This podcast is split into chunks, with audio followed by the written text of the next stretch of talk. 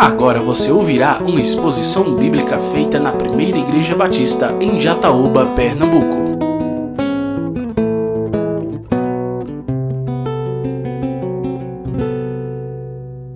Boa noite a todos, graça e paz. Meus irmãos, nós estamos hoje no último domingo do mês de maio, que temos durante esse mês reservado para refletirmos sobre a família. E hoje nós estaremos finalizando esta série de mensagens que temos trazido aqui aos domingos sobre a família.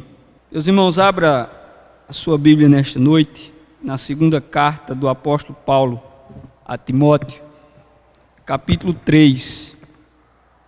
Segunda carta do apóstolo Paulo a Timóteo, capítulo de número 3. Hoje falaremos sobre a família no contexto da pós-modernidade. Será esse o assunto que eu quero falar com vocês nessa noite, a família no contexto da pós-modernidade. E na segunda carta de Paulo a Timóteo, capítulo 3, verso 1 a 9, nós vamos perceber algumas coisas que podemos utilizar como coisas que estão acontecendo e acontecem nesse tempo chamado pós-modernidade, podemos encontrar. Paulo diz o seguinte: saiba disto nos últimos dias sobrevirão tempos terríveis. Os homens serão egoístas, avarentos, presunçosos, arrogantes, blasfemos, desobedientes aos pais, ingratos, ímpios, sem amor pela família, irreconciliáveis, caluniadores, sem domínio próprio, cruéis, inimigos do bem, traidores, precipitados, soberbos, mais amantes dos prazeres do que amigos de Deus, tendo aparência de piedade, mas negando o seu poder. Afaste-se destes também. São esses os que se introduzem pelas casas e conquistam mulheres instáveis, sobrecarregadas de pecados, as quais se deixam levar por toda espécie de desejos. Elas estão sempre aprendendo, mas jamais conseguem chegar ao conhecimento da verdade. Como Janes e Jambres se opuseram a Moisés, esses também resistem a verdade. A mente deles é depravada, são reprovados na fé, não irão longe. Porém, como no caso daqueles, a sua insensatez se tornará evidente a todos. Amém? Ó oh Deus, esta é uma porção da tua palavra que nós acabamos de ouvir. E o que eu peço ao Senhor, por meio do Teu Espírito Santo, é que o Senhor fale conosco nessa noite, em nome de Jesus. Amém. A família no contexto da pós-modernidade. É importante nesta noite falarmos desse assunto. Eu deixei para o último domingo para a gente falar desse assunto por conta da relevância dos aspectos que nós precisamos entender que nós estamos envolvidos. Pois estamos no mundo, como disse o próprio Jesus, que nós estamos no mundo, não vamos sair deste mundo enquanto o Senhor não voltar, e por isso precisamos viver neste mundo como servos, servas, homens e mulheres de Deus que fazem e vivem e conhecem a vontade deste Deus por meio da Sua palavra. Mas também é necessário que os princípios que estão na palavra de Deus sejam aplicados por mim, por você, por todos nós, com relação às nossas famílias. Certamente, a família tem sido aquela que foi mais atacada, afetada, atingida de todas as instituições que existam sobre a terra. E continua sendo, porque nós sabemos que existe por trás de todas estas coisas um interesse que não é um interesse humano, que não é um interesse político, que não é um interesse filosófico, ideológico, é um interesse das trevas com o propósito de destruir aquilo que o Criador estabeleceu no princípio da sua criação. É preciso entendermos que não estamos lutando, como, diz, como disse Paulo, contra seres humanos, pois a nossa luta não é contra pessoas. E quando falamos de períodos da história, nós chegamos ao tempo presente, ao tempo que vivemos, em que o pensamento dos estudiosos é que nós vivemos a pós-modernidade. Se é que existe pós-modernidade, porque nós vivemos a modernidade e um período pós-moderno seria um período posterior ao que nós estamos vivendo. Mas existem classificações de períodos de tempo e aí muitos entendem que estamos vivendo esta tal pós-modernidade, que possui as suas características, as suas peculiaridades. E é preciso entender que nós, como cristãos, como famílias cristãs, estamos dentro desse período de tempo na história. E aí, eu quero pensar com vocês nessa noite sobre o que é a pós-modernidade.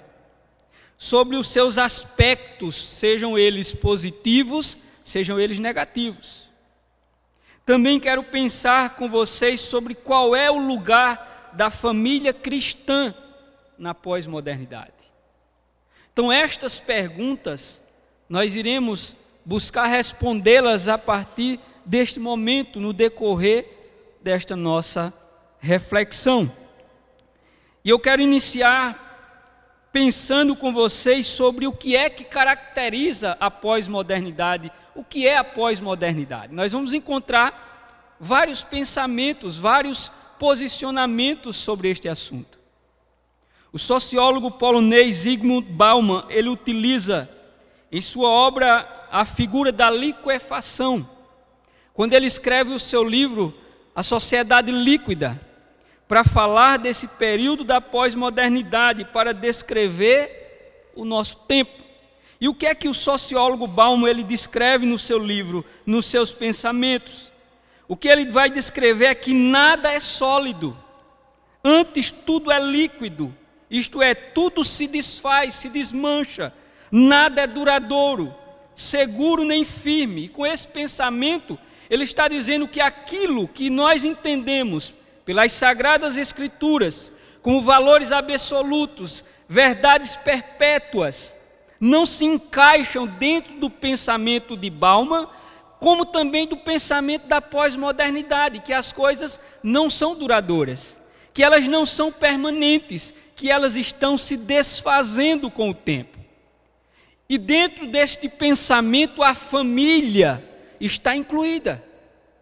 A instituição família também está classificada como algo que faz parte dessa liquefação e que vai se desfazendo ao longo do tempo e chegará ao ponto que muitos dizem que ela deixará de existir. Por isso, é preciso entendermos que isso é um dos aspectos da pós-modernidade.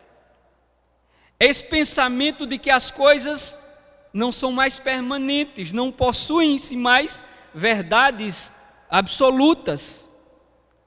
E isso são coisas que nós precisamos despertar. É preciso, meus irmãos, também entendermos que a pós-modernidade ela traz mudanças na vida da sociedade em muitos aspectos.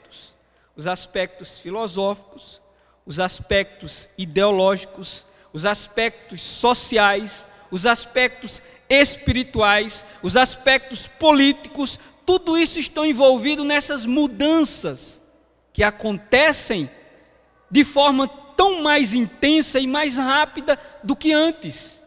As mudanças na pós-modernidade acontecem em uma velocidade muito maior do que décadas atrás, do que em épocas atrás. Então a pós-modernidade também é caracterizada por mudanças, por evolução. E é tudo isso que nós, como igreja, como cristãos, como famílias, estamos dentro desse contexto todo e precisamos aprender a como lidar e o que fazer com estas coisas. Alguns dizem que a pós-modernidade iniciou-se por volta da década do ano 70. Com as revoluções, com os avanços, com muitas coisas que foram surgindo. O mundo, meus irmãos, muda de forma muito rápida.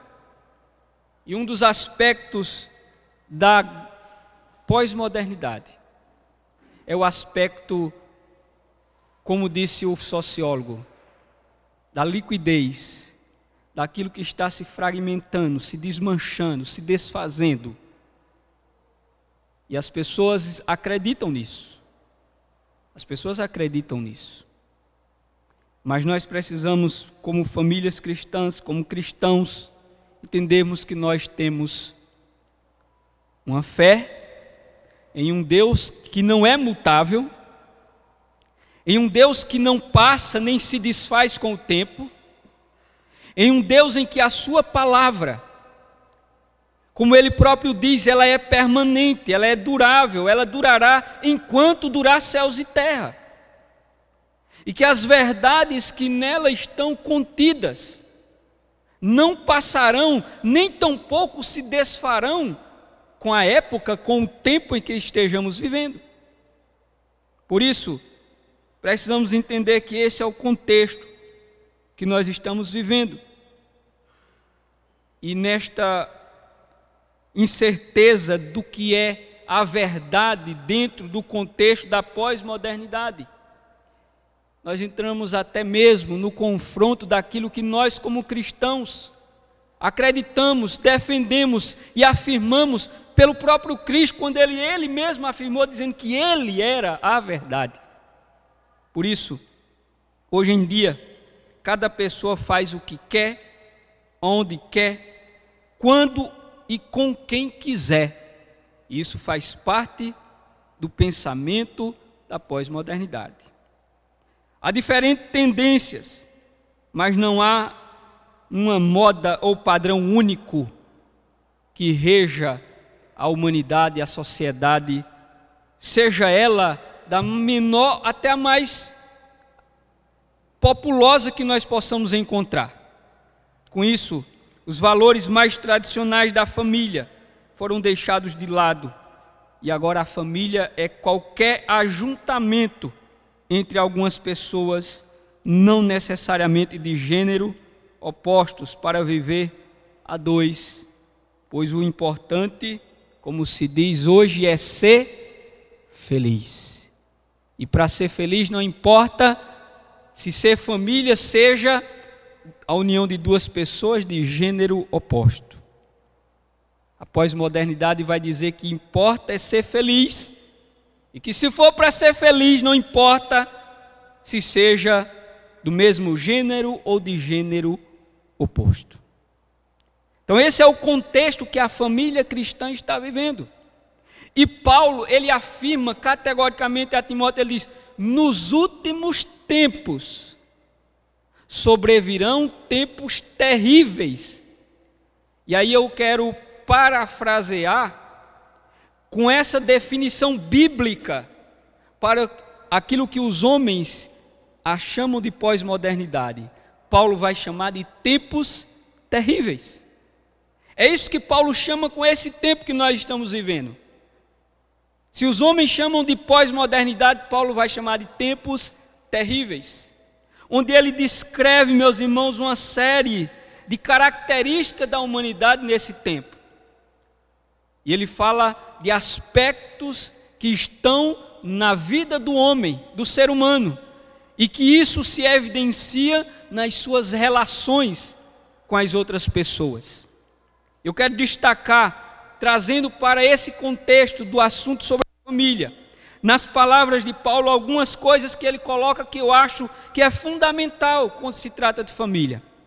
É quando ele diz aí no verso 2 que os homens nos últimos tempos seriam egoístas.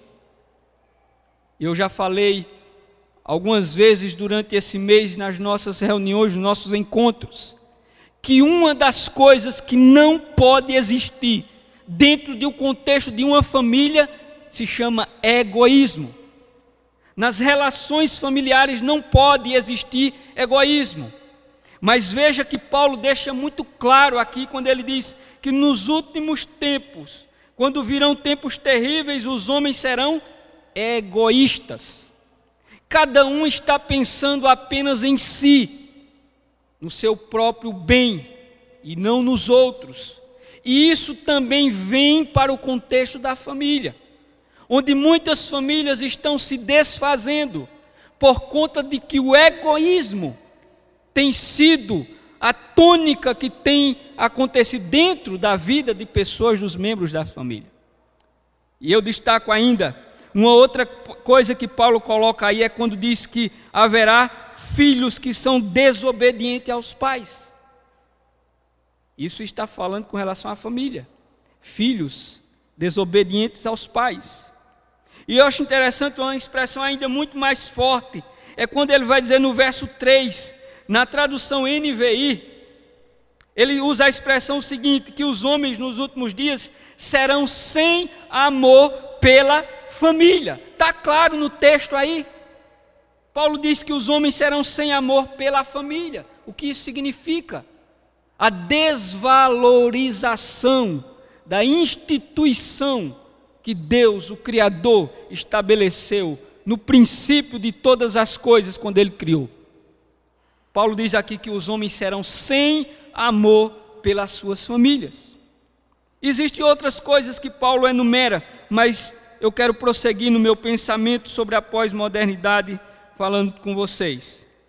Uma das coisas que também é muito importante e que rege a pós-modernidade é a questão do capital. Ou seja, o dinheiro tem valores fundamentais dentro desta nova configuração social. Você é e você vale aquilo que você tem.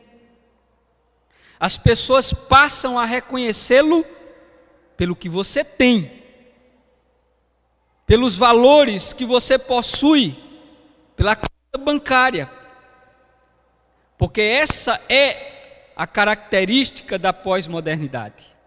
As pessoas são reconhecidas pelo que têm e não pelo que são.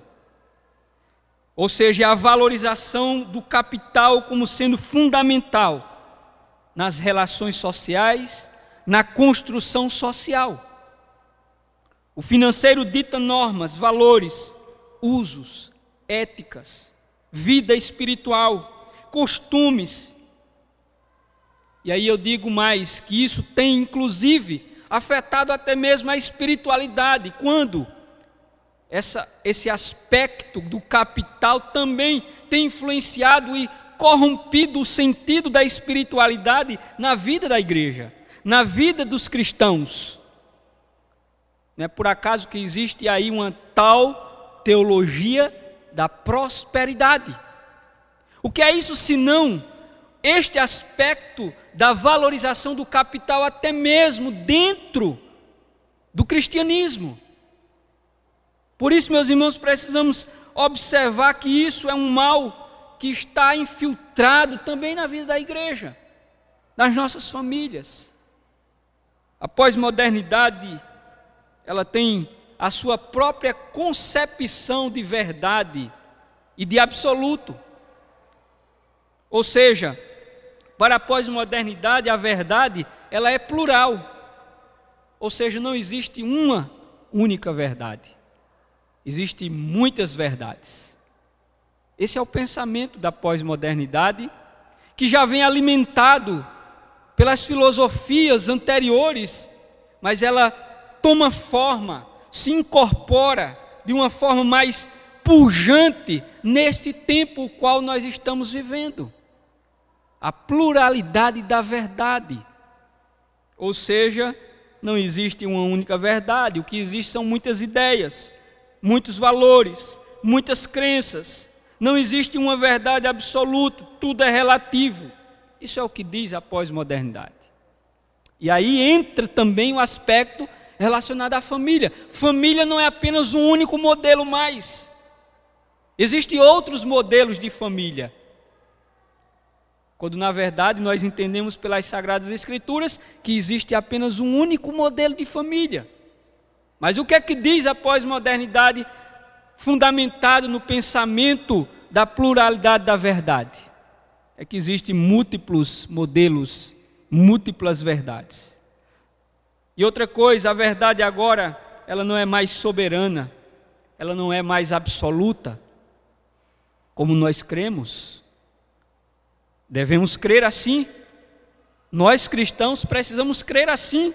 Nós precisamos ter a nossa vida, a nossa fé pautada nas verdades das Escrituras. Os nossos pressupostos daquilo que nós afirmamos devem estar fundamentados nas Escrituras. E o nosso conceito de verdade deve estar pautado nas Sagradas Escrituras, tendo a verdade como um, valor absoluto, inegociável, que não é mutável, que é permanente, porque ele está na palavra de Deus e ele é a própria palavra de Deus e ele é o próprio Cristo, como ele disse que era a verdade. Um outro aspecto também da pós-modernidade é a questão de considerar Deus como algo secundário, colocando Deus na lateral da vida e o reduzindo apenas aos recintos sagrados. Não é mais o pensamento, as verdades, a moralidade que está estabelecida nas Escrituras, que vem da figura de um Deus universal onipotente, onisciente, onipresente, absoluto, que rege agora a vida das pessoas. Não é mais isso. Esse pensamento foi colocado em segundo plano. Isso já vem lá de trás, onde pensadores, assim como Nietzsche dizia e preconizou afirmando a morte de Deus, dizendo que Deus estava morto. E de que forma Nietzsche afirmava isso? Nietzsche dizia que Deus estava morto quando ele negava que Deus existia. Isso é algo que nós estamos vivenciando. E a pós-modernidade tem florescido o pensamento da morte de Deus. O ateísmo nunca cresceu tanto como tem crescido em nossos dias. Por isso, colocar Deus em segundo plano também é um dos aspectos da pós-modernidade está restringindo Deus aos recintos de culto, de celebração religiosa. Por isso, eu quero mostrar alguns aspectos positivos da pós-modernidade, para que a gente possa entender que existe o seu lado bom, mas também existe o seu lado negativo. Quais são os aspectos positivos? O avanço da tecnologia, é um dos aspectos positivos da pós-modernidade. A evolução da medicina, isso é um aspecto positivo da pós-modernidade, do nosso tempo.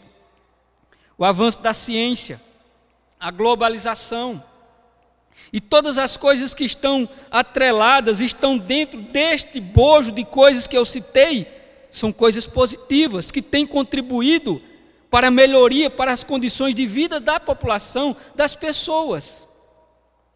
Porém, nós não podemos nos deter nestes aspectos.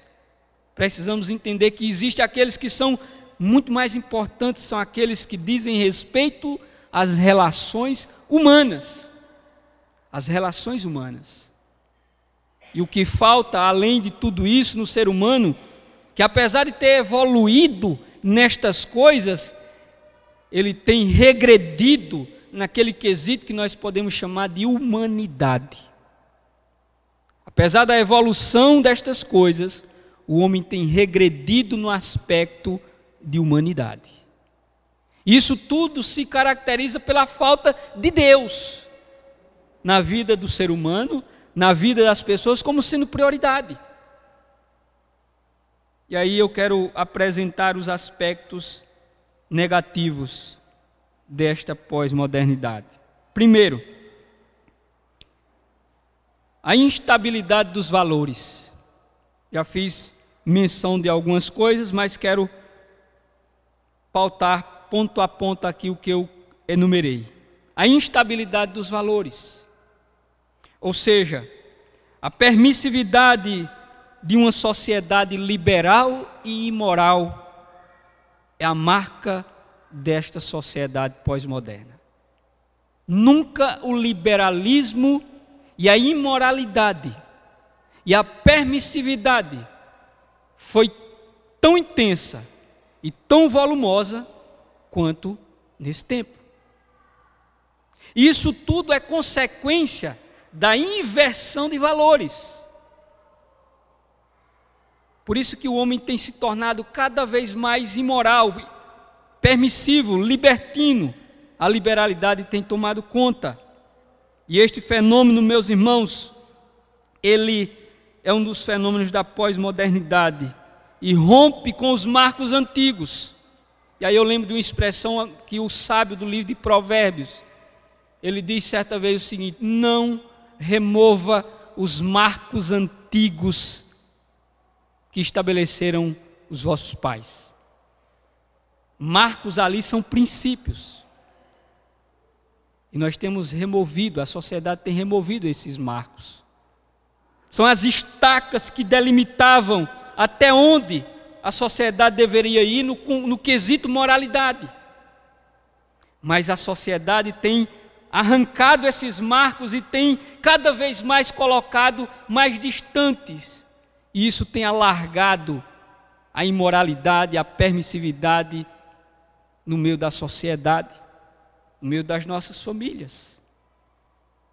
O índice de jovens grávidas nunca foi tão grande como numa sociedade como a nossa, que possui conhecimento, mecanismo que poderia evitar estas coisas, mas do contrário, nunca se teve tantas jovens grávidas como no nosso tempo. Isso é o que? Um aspecto da remoção dos marcos antigos. Por isso, é preciso entender que a permissividade desta sociedade liberal e moral, ao qual defende uma ética particular, maquiavélica, dizendo que os fins justificam os meios, não estão alinhados com o pensamento das Sagradas Escrituras. Já dizia Maquiavel no seu pensamento que os fins justificam os meios. Mas nós não podemos pensar assim. Preciso entendermos que nós, como cristãos, não podemos pensar assim. Ou seja, um valor marcante da pós-modernidade é não ter nenhum valor a se preservar, é não ter nenhum valor. O relativismo tem sido levado a cabo até as últimas consequências. Segundo, a desconstrução da família. E aí, quero usar o pensamento do pastor Hernandes Dias Lopes, quando ele falando sobre este assunto, certa vez ele disse o seguinte: o índice de divórcio cresce espantosamente no Brasil. Enquanto os véus das noivas ficam cada vez mais longos, os casamentos ficam cada vez mais curtos. Foi o que disse o pastor Hernandes Dias Lopes. Enquanto os véus das noivas ficam cada vez mais longos, os casamentos ficam cada vez mais curtos. O surgimento de modelos de família, contrário ao modelo de família tradicional, é uma marca da desconstrução, da fragmentação, daquilo que Bauman dizia, da liquefação da família que vai se desfazendo até chegar ao ponto de ser desfeita. Vivemos um tempo de conspiração ideológica contra a família, e principalmente as famílias que defendem os princípios judaico-cristão. Ou seja, estamos vivenciando um tempo em que a famigerada ideologia de gênero está aí ganhando campo, avançando, infiltrando-se. Pasmem vocês, às vezes você pode encontrar um cristão ou outro por aí, sendo a favor dessas coisas. E os nossos filhos, as nossas famílias cristãs estão à mercê desses pensamentos, dessas ideologias. Por isso, é preciso entendermos, meus irmãos, que não podemos compactuar com essas coisas. Outra vez, o reverendo Hernandes Dias Lopes, ele disse o seguinte em uma de suas pregações: os pais hoje tentam compensar a ausência com presentes. Estamos mais preocupados com a pós-graduação do que com a construção de relações profundas dentro das nossas famílias. Nossas salas de estar há muito deixaram de ser projetadas para que as pessoas se sentem uma em frente à outra e possam conversar. Eu falava esta semana em um dos nossos encontros que um dos fatores que tem destruído as nossas famílias é a falta de comunicação. A falta de comunicação nas famílias. Ou seja, não existe mais esse tempo, este momento de que as famílias, os membros estejam juntos para conversarem, para dialogarem sobre as coisas do dia a dia, para rirem juntos. E como dizia um certo pensador dizendo que nós estamos assistindo à morte da comunicação real pela comunicação virtual, onde as pessoas já não se comunicam pessoalmente, dando lugar à comunicação virtual. O mesmo Bauman, certa vez, ele escrevia dizendo que alguém certa vez disse para ele que tinha mais de 600 amigos no Facebook. E Balma, com seus 80 e tantos anos de idade, apontava isso como sendo um sinal da liquefação desse pensamento do que é as relações humanas. Por isso, nós estamos vivendo e vendo a desconstrução, a desintegração das nossas famílias. Um outro aspecto da pós-modernidade negativo é o hedonismo. O que é isso? É o prazer. Estamos vivendo um tempo onde o prazer tem sido a tônica que rege as relações. O homem vive para sentir prazer. E isso ele faz de todos os aspectos, em todas as coisas. Através das drogas, do sexo, da bebida, isso é uma marca da pós-modernidade. O prazer e o sentir-se bem. Nós precisamos estarmos preocupados com isso. Somos a sociedade do consumismo. Tem pessoas que se sentem bem, sentem prazer por comprar. E nunca se teve uma geração que comprasse tanto como a nossa. Que sentisse a necessidade tanto de trocar de coisas como a nossa, de uma insatisfação com a vida e com as coisas como a nossa. Nunca existiu. E nós somos essa sociedade, a sociedade dos shop centers. Nós somos essa sociedade. É um aspecto da pós-modernidade proporcionar às pessoas essa sensação de prazer. E as pessoas estão se enganando, colocando a satisfação das suas vidas nestas coisas, que na verdade não satisfazem as necessidades do ser humano, da sua alma. Já dizia o filósofo russo Dostoiévski, ele disse o seguinte: existe um vazio dentro do homem, do tamanho de Deus. Ou seja, no seu pensamento, só quem é possível preencher esse vazio no homem é Deus, não será o consumismo, não serão as drogas, não, era, não será a bebida, não será o, o, o alcoolismo, nada disso. Por isso, meus irmãos, o hedonismo é uma marca também da pós-modernidade e as nossas famílias valorizam isso. Conflito de gerações. O tempo cultural dos pais não é mais o tempo cultural dos filhos. Não é. E isso tem causado conflito entre a minha geração e a geração dos meus pais e a geração dos meus avós. E isso nós não temos muitas vezes sabido como lidar com essas coisas. O conflito de gerações tem trazido problemas para dentro das nossas famílias. Os pais não estão sabendo como lidar com estas coisas.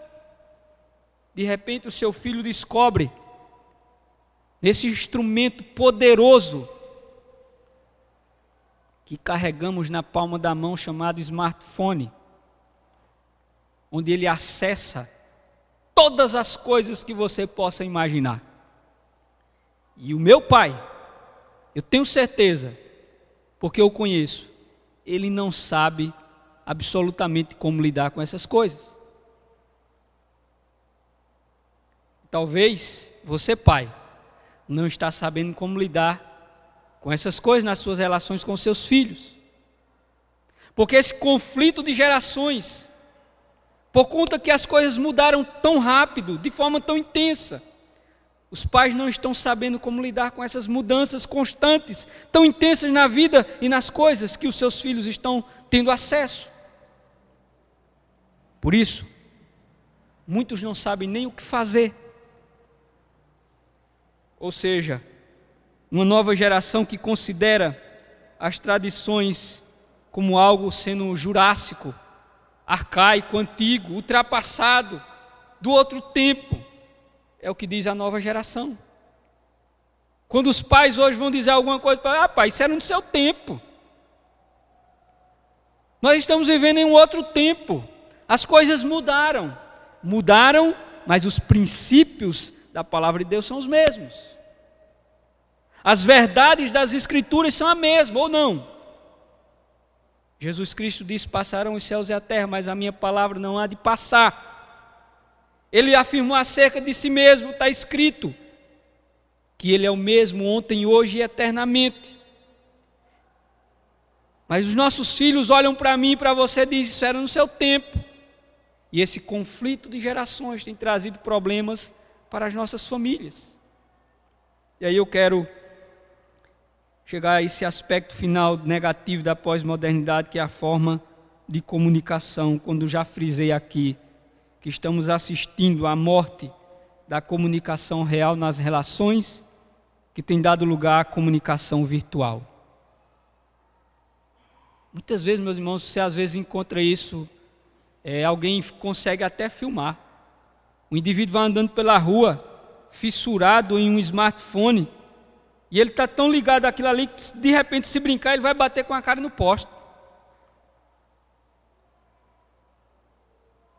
Às vezes você vai andando, é capaz de ele esbarrar num carro, numa pessoa, porque isso tem, meus irmãos, tem transformado a forma da comunicação dentro da família. Eu lembro que uma irmã, certa vez, ela disse para mim o seguinte: que ficou ela no quarto dela, e a filha dela no outro quarto conversando. Aí você pensa que só acontece na vida da família desta irmã? Não, acontece na minha, só acontece na nossa. Isso é o que? A comunicação real que está morrendo, dando lugar à comunicação virtual. E o enfraquecimento das relações familiares. Marido e mulher não têm mais tempo para conversar Pais não conversam com os filhos. Por quê? Porque estamos todo o tempo que temos que poderíamos reservar a estas coisas, estamos fissurados na comunicação virtual. Por isso, precisamos ter muito cuidado. E aí eu quero concluir nesta noite falando sobre os cuidados que, como cristãos, nós devemos ter com a nossa família. E como podemos sobreviver em família nesta pós-modernidade. Primeiro, lembre-se aí disso que eu vou lhe dizer. Famílias cristãs, como cristãos, como é que nós poderemos sobreviver dentro desse contexto todo? Em primeiro lugar, deixe Cristo ser o Senhor absoluto do seu lar. Deixe Cristo ser o Senhor absoluto do seu lar.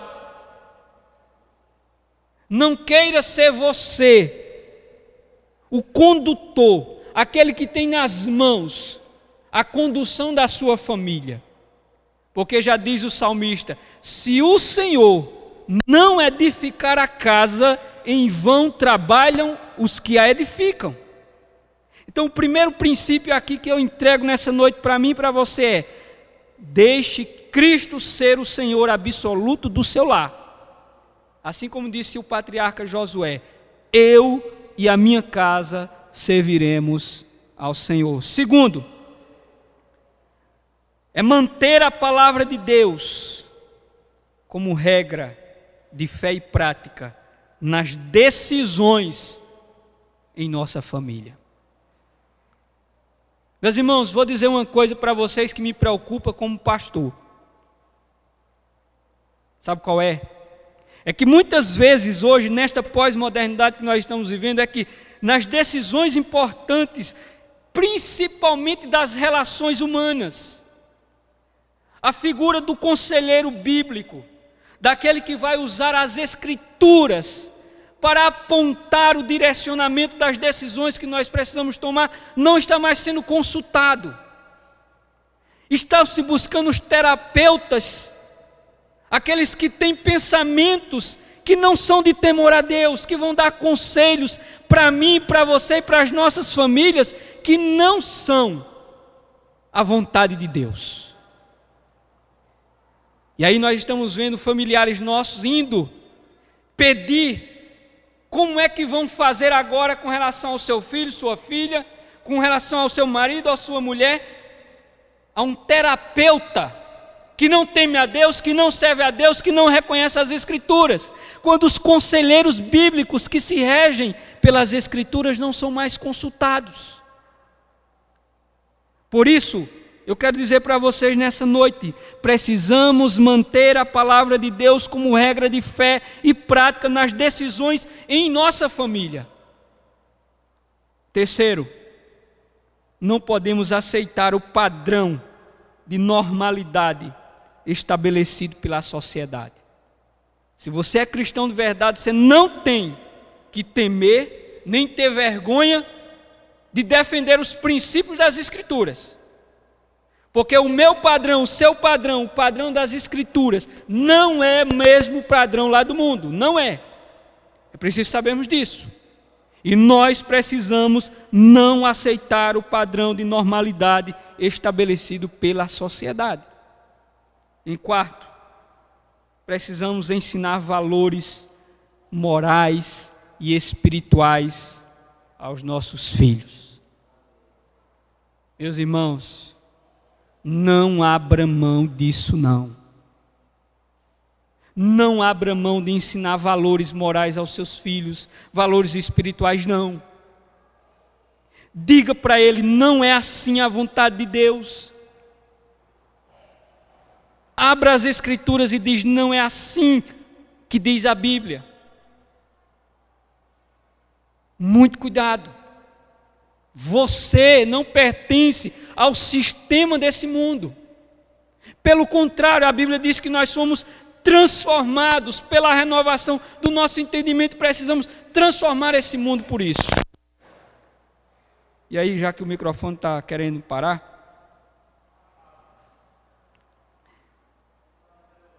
eu quero dizer em quinto lugar que a nossa casa seja um lugar de culto a Deus. Meus irmãos, nossa casa precisa ser um lugar de culto a Deus. Não podemos abrir mão dessas coisas. Nós precisamos ter um lugar de culto a Deus na nossa casa, na nossa família. Não deixe que isso se perca. Não deixe. Em sexto lugar, precisamos dedicar tempo para a família. É. Precisamos dedicar tempo para a família. Muitas vezes nós estamos matando a nossa família, nós estamos matando, porque não temos tempo. E eu já disse aqui que tempo é uma questão de prioridade. E nós só temos tempo para aquilo que é prioridade para nós. Nós só temos tempo para aquilo que é prioridade.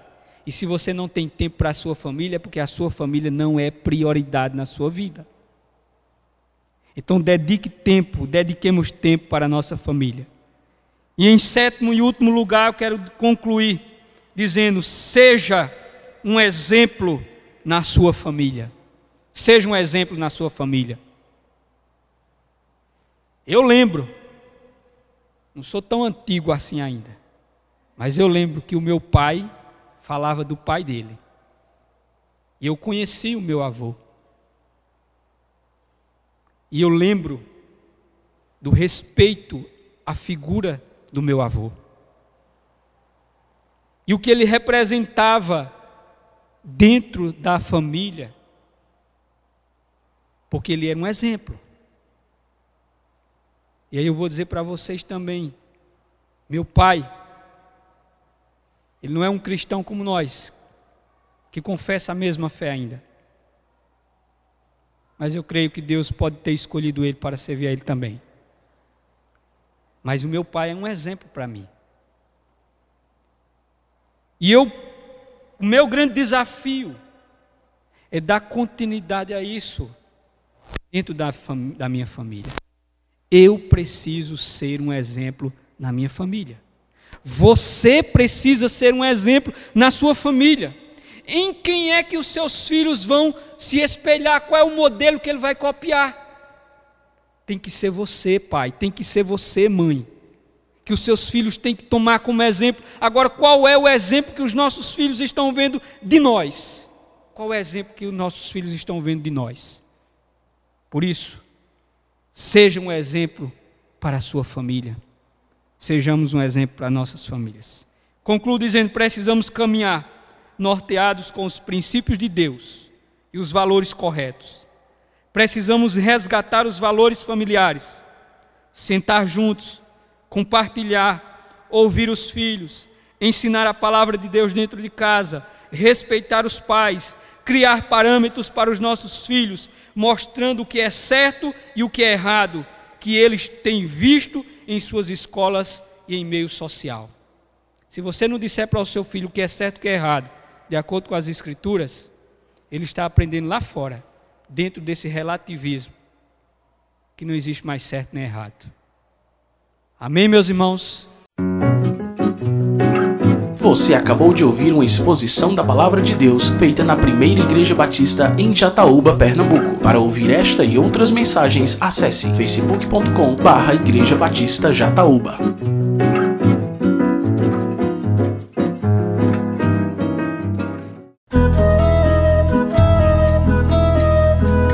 Conheça nossa comunidade. A primeira igreja batista em Jataúba está localizada na rua José Alvino de Lima, número 174, bairro Matadouro, próximo ao Clube Municipal. Para saber mais detalhes de nossa programação semanal, acesse facebook.com barra Igreja Batista Jataúba.